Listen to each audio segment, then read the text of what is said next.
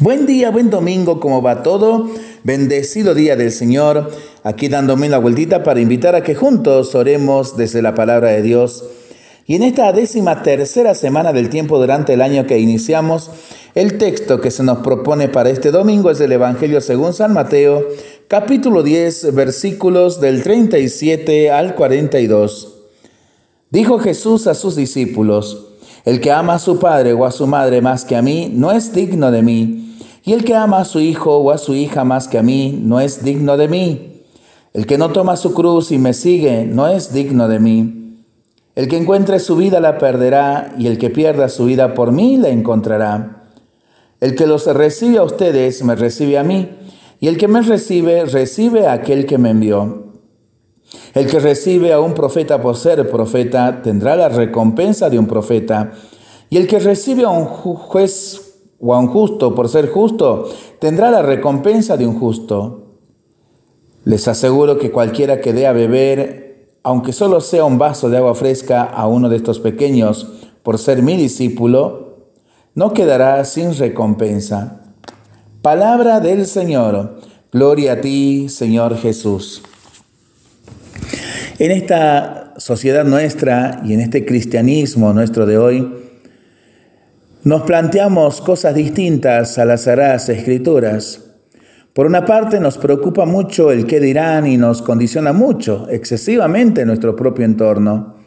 Hay que tener mucha personalidad para ser libres y críticos con respecto a lo que piensan los nuestros. Por otra parte, la disposición y la confianza para acoger en nuestra vida darle una habitación para que se quede cuanto quiera, a quien pueda ayudarnos a conocer la voluntad de Dios, nos cuesta muchísimo. Ponemos muchos filtros y condiciones a quien pueda cuestionarnos e incomodarnos con sus planteamientos y exigencias. A menudo desenchufamos sin siquiera escuchar cuando el mensajero de Dios pudiera meter el dedo en la llaga o invitarnos a hacer algún tipo de cambio. Es muy humano protegernos nuestra tranquilidad.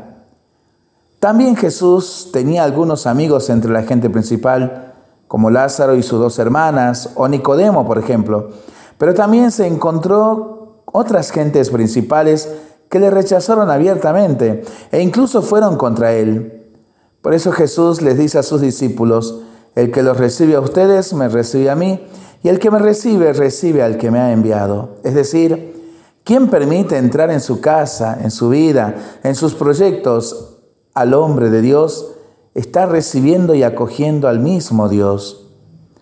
Los discípulos a quienes había hablado Jesús no son gente perfecta. Los evangelios nos describen sin pudor su cobardía, su poca capacidad de comprender el mensaje de Jesús, sus rencillas personales, sus intereses poco purificados y otros fallos. Pero a Jesús no le importó la hora de elegirlos y enviarlos como misioneros suyos. Lo que les pide solamente es que convivan con Él, conozcan su mensaje y procuren dar su testimonio personal. Los discípulos y mensajeros que acogemos en nuestra vida a menudo no tendrán la solución para nuestros problemas concretos, pero representan nuestro deseo de confiar en, con Dios, de contar con Dios en nuestra vida, en lo que nos pasa es bueno y conveniente que tengan en nuestro corazón una habitación preparada para acogerlos y así escuchar su palabra evangélica y contar sinceramente con su ayuda para discernir la voluntad de Dios. Jesús se identificó tanto con sus mensajeros que dice que quien los escoge o los acoge, le acoge realmente a Él, aún con todas sus limitaciones y condicionantes e imperfecciones. De lo que se trata es de evitar el riesgo de acomodarnos y conformarnos en nuestra vida de fe. San Pablo nos ha invitado hoy a todos los bautizados a una vida nueva y a vivir para Dios. El que antepone sus intereses familiares, sus proyectos personales, sus criterios, sus intereses a los de Dios y su reino, no es digno de Él, pierde su vida sin remedio. A la luz de este Evangelio siento la necesidad de agradecer a tantas personas a lo largo de mi vida que me han abierto las puertas de su corazón y han confiado en quien les habla, a pesar de todas mis inmadureces y mis limitaciones. Realmente ellos han sido instrumentos de Dios para purificarme y hacerme crecer y comprender mejor el Evangelio. Y también recordar y orar por aquellos a quienes he acogido y han acompañado y acompañan hoy mi camino de fe.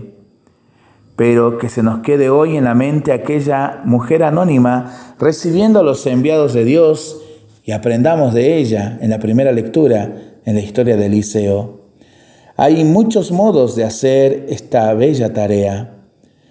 Hasta un vaso de agua fresca tiene importancia, como también un rato de conversación, un paseo, una llamada, una felicitación, una palabra de ánimo o agradecimiento. Y también la invitación a acoger a los profetas de Dios en nuestra vida, aunque a veces nos resulten incómodos. Para pensarlo y para rezarlo en familia y entre amigos, ¿no? Mientras lo hacemos, pedimos al Señor su bendición, le seguimos pidiendo por nuestras intenciones y nosotros responsablemente nos cuidamos y nos comprometemos a ser verdaderos instrumentos de paz. Que el Señor nos bendiga en el nombre del Padre, del Hijo y del Espíritu Santo. Amén. Que tengamos todos un buen domingo en familia.